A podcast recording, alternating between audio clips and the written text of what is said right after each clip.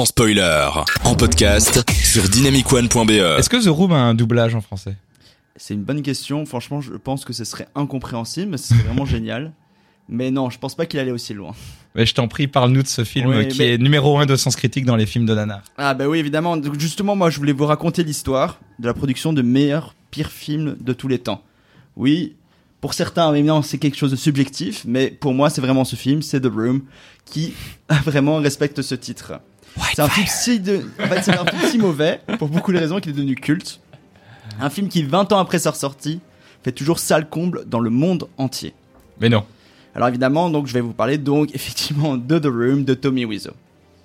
Alors on avait déjà parlé de ce film dans Ah bon une émission précédente avec Thierry. Ouais. Mais moi je voulais rentrer plus en détail sur la production du film et après tout ce qui s'est passé et ce qui nous a amené à voir ce Ah, chef-d'œuvre. J'ai euh, hâte de savoir. Alors vous êtes prêts? Ouais. C'est parti. Ambiance. Prologue. Une rencontre inattendue. San Francisco, 1998.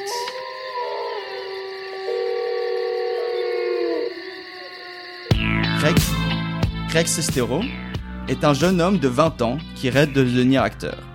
Un soir, lors d'un cours de théâtre, il va faire une rencontre qui va changer le cours de sa vie. Au fond de la salle, un homme mystérieux se lève. Cheveux longs noirs et satinés, veste noire, le visage boursouflé. Est-ce un vampire se demande Greg. Non, cet homme c'est Tommy Wiseau. Il monte sur scène et joue un sonnet de Shakespeare. Il a un fort accent d'Europe de l'Est. Et sa prestation est si bizarre, si erratique que Greg, Greg Sestero, n'a qu'une envie. Il veut connaître son histoire.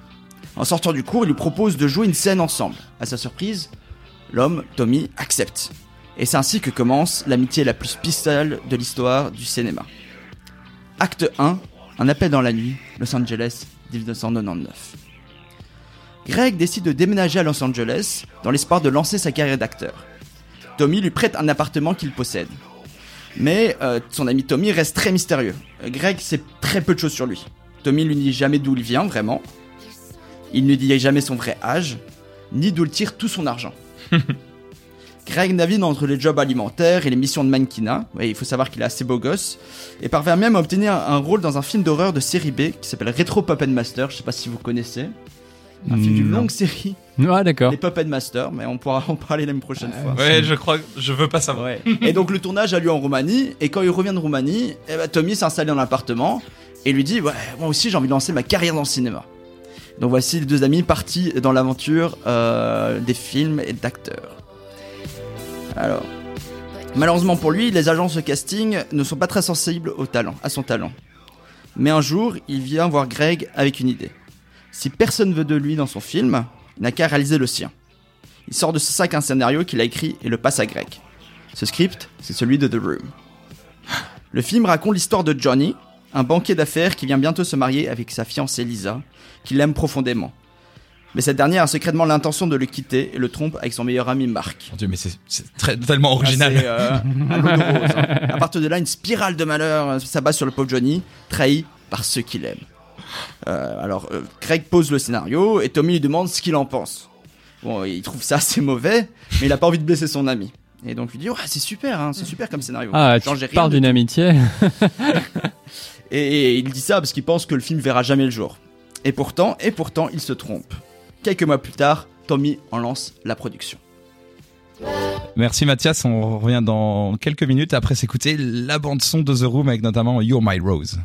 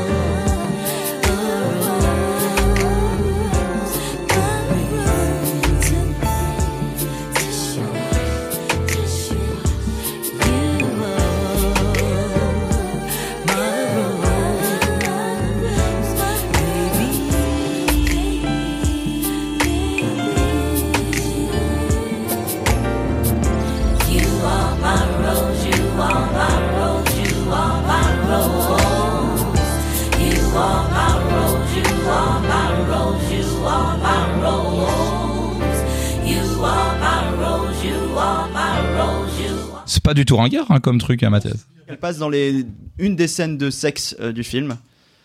Euh, voilà. Parce qu'il y en a trois, évidemment. Mais j'en parlerai pas Quoi trop trop. Mais il y a trois scènes de sexe, oui. Ah ouais, généreux. Alors, vous êtes prêts pour la suite? Ouais. alors, Ouais, let's go. alors, acte 2, un tournage en couleur, aux couleurs, Los Angeles 2002. Craig accepte d'être producteur sur le projet pour rendre service à son ami. Tu vois, c'est un bon ami. Tommy, lui, lui sera Ouais, producteur, vrai. Ouais, franchement. ouais. réalisateur et acteur principal du film. Rien que ça. Mais la veille du premier jour du tournage, Tommy demande à Greg une autre faveur. Il veut absolument qu'il joue le rôle de Mark, rappelez-vous, le meilleur ami du protagoniste. Greg n'a pas vraiment envie, mais face à l'obstination de Tommy et un petit chèque en plus, Hmm. euh, il finit par accepter. Alors, lors de la production, euh, Tommy fait des choix très assez particuliers. Alors, Thierry en avait aussi parlé la dernière fois, mais il décide de filmer le film simultanément simultanément en pellicule C'est lui qui en a parlé. et en ah oui, c'est Antonin. C'est le grand Antoine. Et Bonjour. Simultanément J'ai en 30 ans. et en numérique. Côte à côte, car en mettant les caméras côte à côte. Et aussi, il achète tout le matériel euh, de, de tournage. Au lieu de le louer, quoi. Au lieu de le louer, ce que Wow. personne ne Ça, fait. c'est un génie. Ouais. Et surtout que pour le matériel de cinéma, bah, ça devient obsolète au bout de 6 mois, 1 an, enfin bref, donc c'est absolument inutile. Mais pour euh, leur rendre euh, la faveur, le studio de production dans lequel ils ont acheté l'équipement leur loue euh, gratuitement du coup Ouais. un studio euh, pour l'entièreté du tournage qui durera finalement 4 longs mois. Alors pourquoi le tournage a duré Pourquoi le tournage a duré aussi longtemps? Euh, ça, ça s'explique tout simplement parce que l'équipe, il y a eu beaucoup de tournants dans l'équipe. Alors, la moitié de l'équipe s'est fait virer à plusieurs reprises. Oui. Et des gens sont partis aussi parce qu'ils étaient exaspérés par le tournage. Comme les membres de Sans Spoiler. Exactement. Alors le tournage est difficile, Tommy arrive tout le temps en retard et clairement il sait pas ce qu'il il sait pas ce qu'il fait. Et c'est rien comparé au moment où il se retrouve devant la caméra et où il est incapable de retenir ses dialogues devant s'y recommencer des scènes plus de 30 fois. Alors l'ensemble des éléments de la production souffrent de ce manque de préparation. Alors un exemple qui fait toujours marrer, c'est dans l'appartement qui sert de décor principal, il y a plein de photos de cuillère comme ça. Pourquoi? Il est De- quoi? De cuillère De cuillère. Ah, de cuillère, ok. Ouais, de cuillère.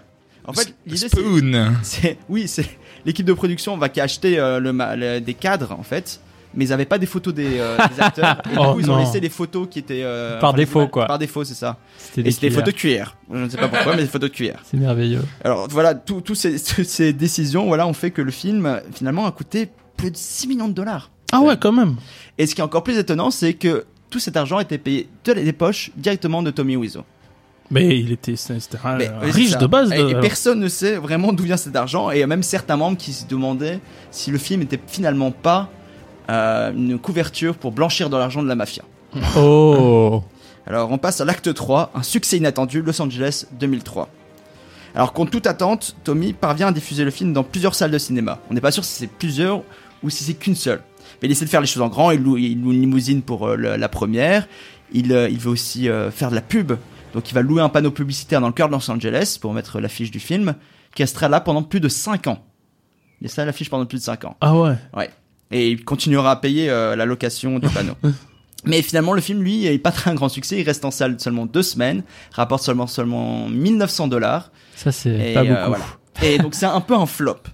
Sauf que, sauf que, il y a évidemment quelque chose de magique qui se passe dans les dernières séances. Je vais vous introduire Michael Rousselet, qui est un étudiant en cinéma à l'époque et qui assiste au film. Et il le trouve tellement drôle et divertissant qu'il le retourne voir quatre fois, enfin le voir quatre fois en trois jours et il invite tous ses potes. Et à la fin, quand le film est plus au cinéma, donc ils envoient des, des, des emails à Tommy Wiseau pour lui dire à quel point ils ont apprécié le film. Et Tommy est très motivé. Apprécié avec des guillemets ou apprécié euh, Apprécié. Ils disent Ok. on a trouvé ça très. Enfin, ils disent comme ils l'ont trouvé drôle. Bah ouais, drôle donc. euh, Alors que c'est supposé être un drame. Et Ah bah. Tommy, il est quand même motivé. Il se dit, ah, il y a des gens qui aiment mon film. Donc, il loue une salle pour une séance de minuit. Et il y a plein de gens qui viennent. Et il y a tellement de succès qu'il recommence à relouer une salle et de le diffuser une fois par mois.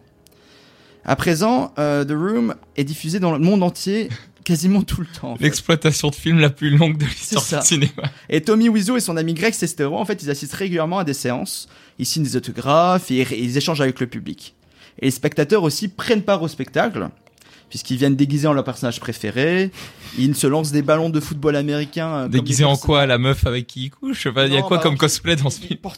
Ils portent des euh, tuxedos, tu vois, avec des Ah oui. papillons et tout Et puis ça. même lui, il a un look particulier raison. avec ses cheveux longs Ses noirs. cheveux longs, sa veste ouais. noire et son débardeur Ouais, noir. voilà. Donc il y a des gens qui viennent habillés comme ça. et des gens se balancent des balles de football américain, comme les personnages dans le film, euh, quand ils ont des scènes de dialogue où il se passe des, balle de football américain. Et aussi, très marrant, les gens balancent des couverts en plastique sur l'écran à chaque fois qu'effectivement une de ces fameuses cuillères apparaît à l'écran. Donc voilà, c'est vraiment un film incroyable, surtout la production, mais également le plaisir qu'on peut retrouver dans ce film. Et clairement, The Room, c'est un mauvais film, c'est un nanar. Mais il y a un défaut qu'il possède pas, c'est celui d'être ennuyant. C'est un film, en fait, au contraire, très divertissant. Et il est parfait un parfait mélange entre sincérité et médiocrité. Alors, si vous voulez en savoir plus sur la surprenante histoire, vous pouvez donc regarder le film, mais également lire le livre euh, écrit- coécrit par Greg Sestero, donc qui est un, le co- co-acteur, euh, qui est aussi acteur dans le film et qui a écrit C'est donc, c'est son meilleur ami là ou... ouais, son meilleur Ouais, ami ouais. et qui s'appelle The, Dida- The- The Disaster Artist. Le- euh, voilà, c'est le titre du film et enfin le titre du livre et un- une adaptation de ce livre qui a été fait par euh, James Franco et donc que vous pouvez aussi voir et je vous conseille aussi d'aller voir ce film. Et donc toi tu as vu euh, The Room? Oui, deux fois. Du coup, mais à chaque, à chaque fois seul, à chaque fois seul et je Avec pense la que main, oui. J'aimerais bien le voir avec des gens, même si je me demande si euh, j'en parle pas, mais il y a des scènes de cul quand même et euh, elles sont un peu gênantes. Donc ça c'est peut-être le seul truc où Ah. t'es un peu genre avec d'autres personnes. Mais voilà. Oh mon dieu. The Disaster Artist, c'est un film à voir du coup. Oui, alors je pense que aussi intéressant de pouvoir lire le livre ou la version audio, c'est audio, c'est Craig Sestero qui fait euh, qui le lit Ah, et wow. qui imite très bien aussi euh, Tommy Wiseau parce qu'il a un- une voix très particulière et lui le fait très bien. Et donc parce que le film est une comédie, donc contient pas tous les éléments un peu des fois un peu plus sombres, un peu plus euh, tristes de la vie de Tommy Wiseau. et donc je pense que le livre aussi vaut la peine que j'ai pas lu en entier. Mais Ah, il faut que je-. Ouais. Il faut que je m'y intéresse, C'est un- vraiment c'est grand film. hein. Enfin un grand livre. Excusez-moi. apprécient beaucoup. livre. Lapsus intéressant. Tout a été dit sur ce film du coup. Euh, oui, encore, mais il y a encore beaucoup de choses à dire. Ah ouais, Ça- mais je- moi j'ai l'impression que tout a été dit, on peut rien rajouter là les gars. Il nous a fait un descriptif complet. euh. Toi tu connaissais déjà tout ça Robert? Euh, faut avoir une partie des anecdotes, ouais. Mais je me pose quand même une question, c'est, enfin, le Tom Wiseau là, il doit avoir, il doit être dans un sentiment un peu amb- ambivalent. Il doit être d'un côté super content euh, que son film soit devenu culte et qu'il y ait autant de monde qui, qui l'ait vu, mais d'un autre côté que, enfin, il- il- que son film soit connu parce qu'il est naze, tu vois. Ouais. Et donc c'est ça un peu, enfin. Cette, euh, cette situation bizarre dans, dans, dans laquelle il est, et, euh, je me demande comment, comment il réagit à tout ça, quoi. S'il est vraiment content du succès, c'est quelqu'un qui a un, il a un peu un ego quand même, Ah comme ouais. tous les réalisateurs de nanar. Et euh, franchement, en fait, il, a prétendu par la suite que ce film était une comédie noire, Ah, fait, fait exprès. Ouais, non, pas du tout. Mais il va jamais dire ah c'est un mauvais film et il est toujours en train de défendre le film et dire ah les Ah gens ouais. l'apprécient pour sa qualité et tout. En tant que comédie noire, Oui. soi-disant. Et c'est ça. Ce qui est très marrant, c'est voir Greg Sestero, son ami, dans les interviews, devoir dire, enfin dire que le film est mauvais, sans dire que le film est mauvais pour pas vraiment trop. Pour pas vexer euh, son, son pote, quoi. Ouais, Mhm. même s'il le dit. Et assez intéressant, une autre anecdote, ils ont fait un film ensemble, donc écrit par Greg Sestero, qui s'appelle euh, Best Friends, qui est en deux parties. J'ai pas vu, mais Greg l'a écrit, euh, Greg Sestero l'a écrit euh, un, un rôle spécifiquement pour euh, Tommy Wiseau et pour que les gens se rendent compte vraiment de son talent, en tout cas, pour pouvoir jouer des, des rôles un peu bizarres. Voilà, donc peut-être que ça vaut le coup aussi de le voir.